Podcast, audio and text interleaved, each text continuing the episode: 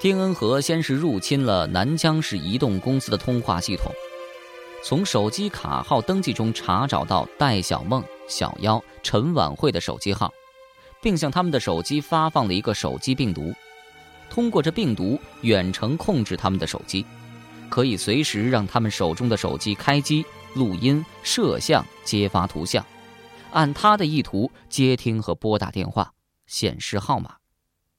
他还制作了一个声音模拟软件，利用他们以及相关人员的手机录下各自的声音，进行存储分析，在他打电话的时候及时转成其他人的声音。谁都不知道手机才是间谍，丁恩和利用手机监视他们，对他们的事情一清二楚。他不但要找陈婉慧报仇，也要找对他无情无义的戴小梦、小妖报仇。为了不打草惊蛇，让别人怀疑到他身上，他制定了一个残忍的计划，用死亡铃声来做掩护。从张宇轩开始，一个接一个的制造死亡。他知道周蕊蕊交友不慎，开始吸毒，并偷偷贩卖毒品获取毒资，于是他暗中和周蕊蕊取得联系，一方面答应事情过了之后给他大笔金钱。一方面威胁他不配合的话就报警抓他，软硬兼施的逼他效命。周蕊蕊被逼不过，协助丁恩和制造了张宇轩、赵怡婷的死亡。为脱身，他事先在自己准备跳崖的地方装了一张网，假装跳崖自杀。可没想到，那张网被丁恩和偷偷撤掉，摔得粉身碎骨，死不瞑目。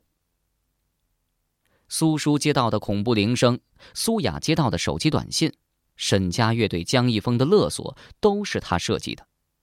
他的计划实施的很顺利，可苏雅的出现让事情起了变化。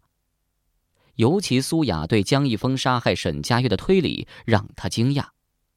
为防夜长梦多，他加快了动作，在小妖订的牛奶里下了迷药，并修改了小妖的手机时间。结果，小妖睡了三十多个小时，以为少了一天。然后他利用手机信号定位系统找到小妖，诱骗他回来，迷晕了他。星星那天早上吃的早点是丁恩和准备的，里面的酸奶加入了致幻剂，所以才会在洗脸时看到沈家月儿自残。当天晚上。他用迷香先后迷晕了老黄狗、房东老张、秦瑜和星星，从房东老张身上拿到钥匙，打开星星的房门，把星星偷了出来。至于假冒星星和秦青岩骗秦瑜和陈婉慧上钩，更是小菜一碟。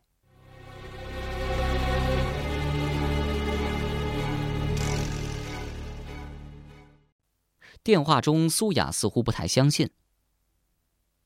你真的是星星？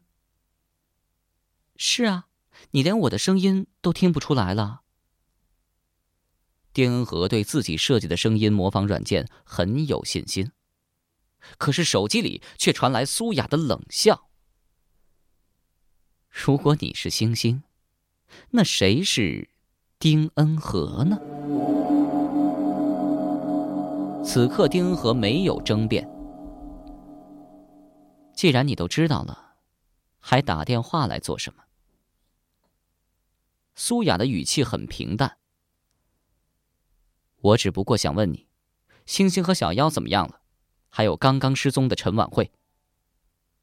的确，这些人的生死本来就和他没太大关系。所有的人都会有一个同样的结局。我想，你应该知道我在说什么。嗯，我知道。我想说，请放手吧，己所不欲，勿施于人。既然你曾经经历过这种伤害，何苦要让别人承受你曾经承受的痛苦呢？古人有句老话：“礼尚往来。”我只不过是把他们送给我的，还给他们。丁恩和关了手机，对着电脑沉思，有些迷茫。但过了一会儿，他似乎有了决定，豁然站起来，寻出一把尖刀，打开冰箱，拿了一包酸奶，回到陈婉慧关押的囚室，囚室里，陈婉慧还在抽着自己耳光。五百九十六，五百九十七，五百九十八，五百九十九。看到丁恩和回来，陈婉慧肿着一张猪头般的脸，勉强挤出一丝讨好的笑容。你你回来了，我我抽了六百个耳光。是吗？我喊停了吗？你不觉得应该给我点利息吗？丁和温柔的笑了。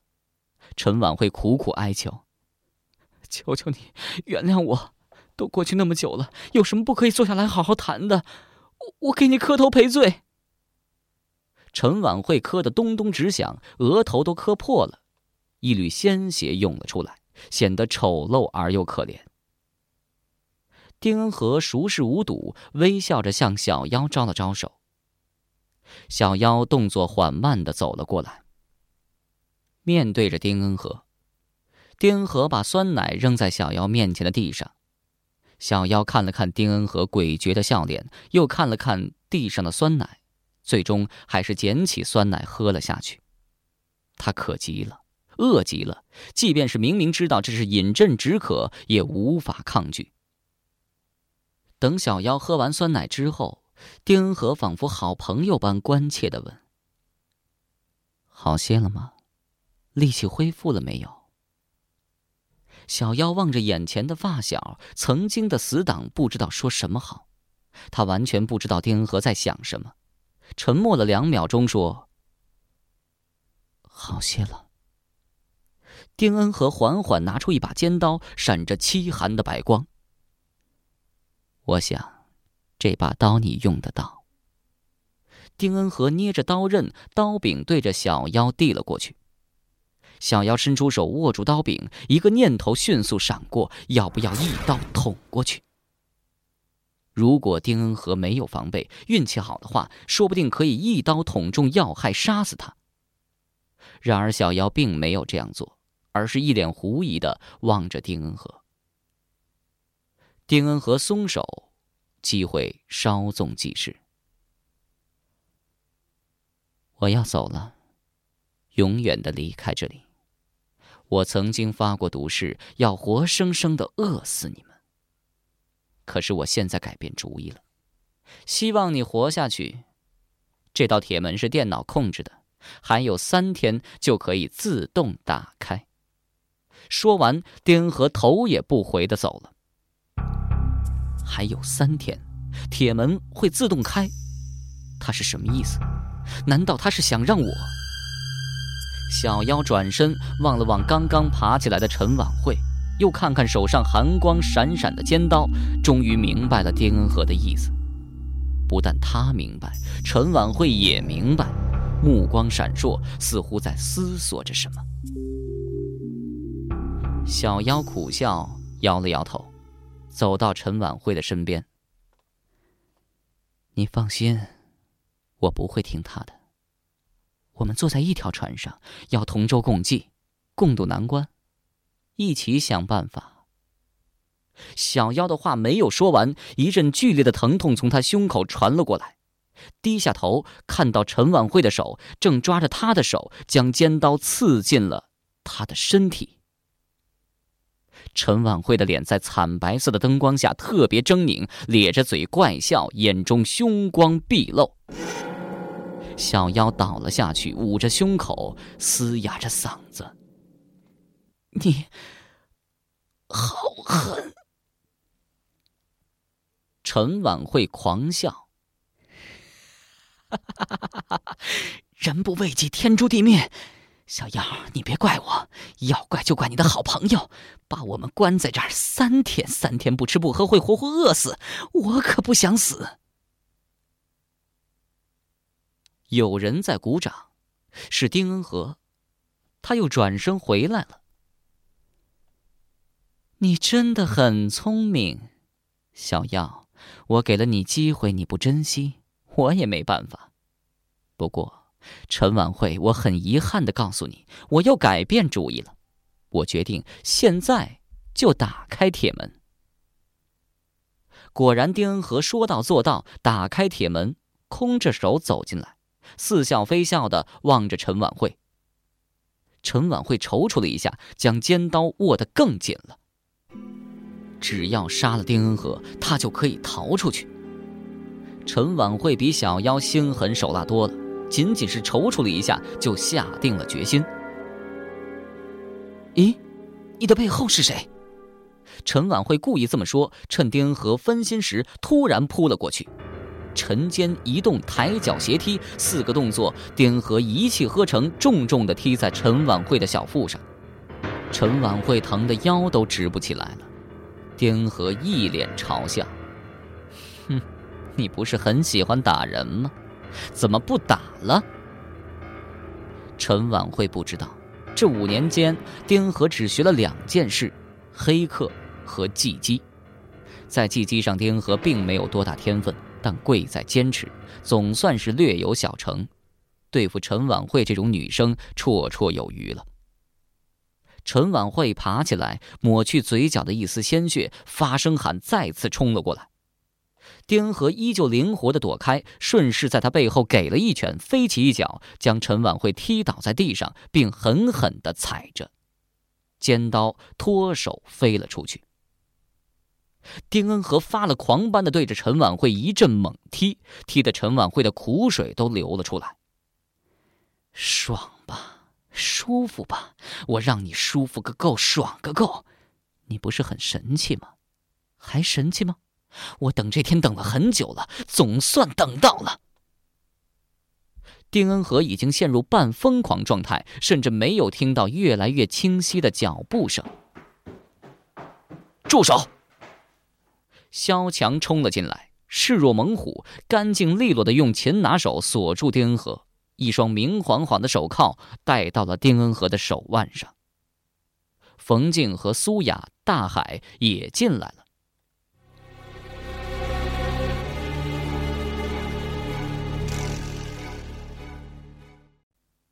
原来那天晚上，苏雅从百度搜索到当年十四中五百九十八个耳光事件的新闻之后。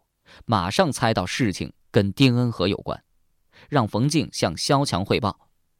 肖强已经请来了省局电脑专家，从南江市移动公司的通话系统查出原因，破解了手机病毒，锁定了丁恩和的地址。与此同时，苏雅发现陈婉慧也失踪了，她怕丁恩和狗急跳墙，故意打电话给星星的手机，和丁恩和通话，拖延时间，总算是及时赶到。肖强查看小妖和陈婉慧的伤势，马上进行急救。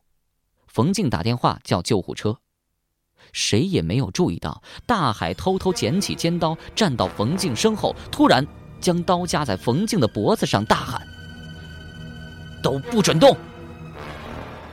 冯静愣住了：“大海，你干什么？”但冯静很快就说不出话来。尖刀在他脖子上划出一道美丽的血痕，就在颈动脉附近。对不起，冯警官。大海抽出了冯静的枪，乌黑的枪口对准肖强。把手铐打开，我警告你，我在射击俱乐部练过枪，别轻举妄动。苏雅难以置信的看着眼前发生的一切。大海。你疯了！大海不敢直视苏雅，歉意的说：“对不起了，苏雅，我利用了你。为什么？我只想知道为什么。”苏雅急得都要抓狂了。他想起来了，他刚开始调查死亡铃声，大海就出现了，时机非常的巧合。而且大海对大塘古村四女生三死一疯事件的经过很清楚，显然早就有所调查。当他和冯静决定去找小妖父亲时，大海以吃饭为由阻挠了他们，很可能借机打电话给小妖父亲，暗中交涉，所以小妖的父亲才对他们有所隐瞒。在小妖家时，苏雅本来想去拿相册，结果大海先他一步而去。并在苏雅去的时候关上房门，偷偷藏起了有关丁恩和的照片。大海一直在掩护丁恩和。苏雅，我没得选择，她是我妹妹。妹妹。这次轮到苏雅傻眼了。别说她不信，就连丁恩和也不信。哼，我没有哥哥。大海的情绪激动。不对，你有哥哥，你哥哥就是我，我和你是同父同母的兄妹。当年你被欺负之后，爸爸很痛苦，他亲口告诉我，你是他的亲生女儿，因为违反政策，怕受单位处分，影响仕途，把你送给别人抱养。本来想等你长大之后再去相认。你失踪后没多久，爸爸终日郁郁寡欢，身体一天不如一天，住进了医院。检查之后发现是肝癌晚期，临死前叮嘱我一定要找到你，好好照顾你。哥哥，丁恩和掏出一块手帕擦了擦脸，突然一阵大笑。我没有爸爸，也没有哥哥，这么多年我只有一个相依为命、扫大街的妈妈。你这是做什么？挟持警察营救我？你以为是在拍电影？这么老套。所有的人都沉默，凝视着丁恩和。丁恩和的笑声越来越小，变成了无声的哭泣，泪流满面。你们放心，我知道我做了些什么，我会为我的所作所为负责。这个世界我早已厌倦，如果真有地狱的话，我宁可待在地狱里，永不轮回。大海心惊肉跳，有种不祥的预感。妹妹，你别怕，别做傻事儿。我。丁恩和摇了摇头，对着大海苦笑，鼻孔流下乌黑的血，软绵绵的倒了下去。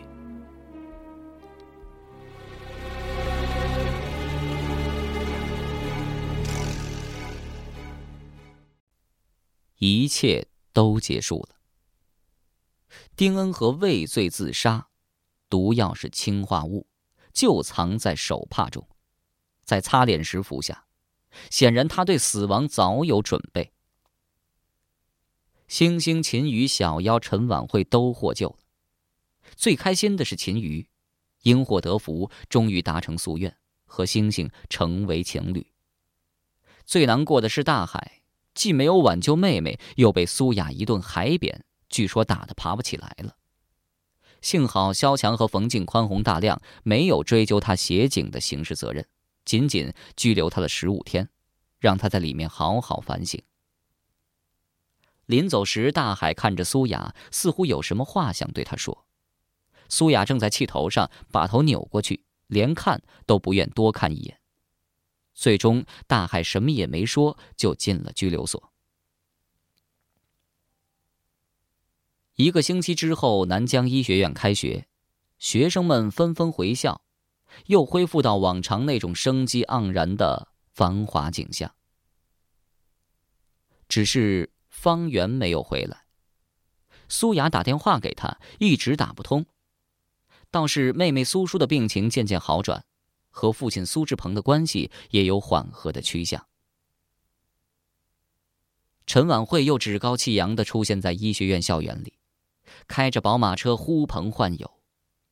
本来小妖可以告他谋杀未遂，但小妖父亲屈服在陈婉慧父亲的金钱攻势下，私下里达成了协议，接受了金钱补偿。小妖对此也无可奈何，只能对陈婉慧这种人敬而远之。倒是苏雅和陈婉慧纠缠不休，陈婉慧坚持认为苏雅在勾引秦青言。如果是换做别人，他早就打上门去了。苏雅的背景还是让他有些投鼠忌器。这种人以己度人，自以为金钱万能，遇到更有钱的人就自觉矮人三分了。一天，陈婉慧拦住了苏雅，向她摊牌：“秦青言是我的男人，你不要跟他眉来眼去的。”“哼，你也是受过教育的大学生。”说话怎么像泼妇一样？那个秦青言，也就你拿他当个宝，送给我的不要。哈，这是你说的啊？说过的话可要算数。你别有事没事就来烦我，多做点善事，小心老天有眼。苏雅，你别以为我怕你，我是看在大家都在一个学校读书，给你面子，你最好给我收敛点惹毛了我，有你好受的。陈婉慧还在喋喋不休。这时，苏雅看到陈婉慧的身后，女生宿舍的管理员万阿姨扛着一个崭新的铁锨走了过来。阳光特别灿烂，崭新的铁锨在阳光下白晃晃的刺眼。万阿姨看到苏雅，对她慈祥的微笑，不紧不慢的走过来。你好，万阿姨。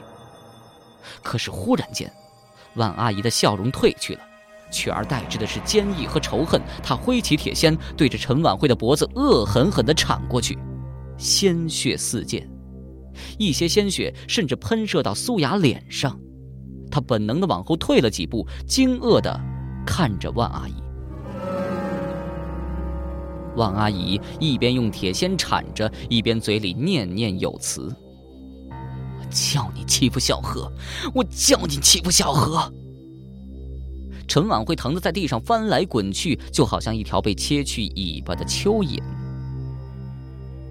原来这万阿姨就是丁恩和的养母。大海早就知道万阿姨的身份，在被关到拘留所的时候，他一直在考虑是否要说出来。可是盛怒中的苏雅没给他机会。苏雅本想上前阻止，想想又放弃了。等到保卫人员赶来制服万阿姨之后，陈晚会已经变成了血人。天道轮回，也许这世界真的有报应。苏雅突然想到《易经》里的一句话：“天行健，君子以自强不息。”地势坤，君子以厚德载物。陈晚会被送去急救，即使能救的性命，也已经毁容了。苏雅回到四四幺寝室，看着空荡荡的床位，物是人非，欲语还休。突然，手机响了，寝室里响起了胡杨林深情的嗓音。按下接听键，手机里传来了丁恩和的声音：“苏雅，你说我是要你来陪我，还是要苏叔来陪？”城市上空，无数肉眼看不到的电磁波交叉回荡，组成一张巨大的网，覆盖了城市里的所有空间。每个人的手机都同时响起来，显示着同一个号码，七幺七二四。一个甜美的声音说：“你好，欢迎你们来赴死神的约。”所有手机都响起了摄魂夺魄的诡异铃声，铺天盖地，仿佛在演绎一场规模宏大的音乐会。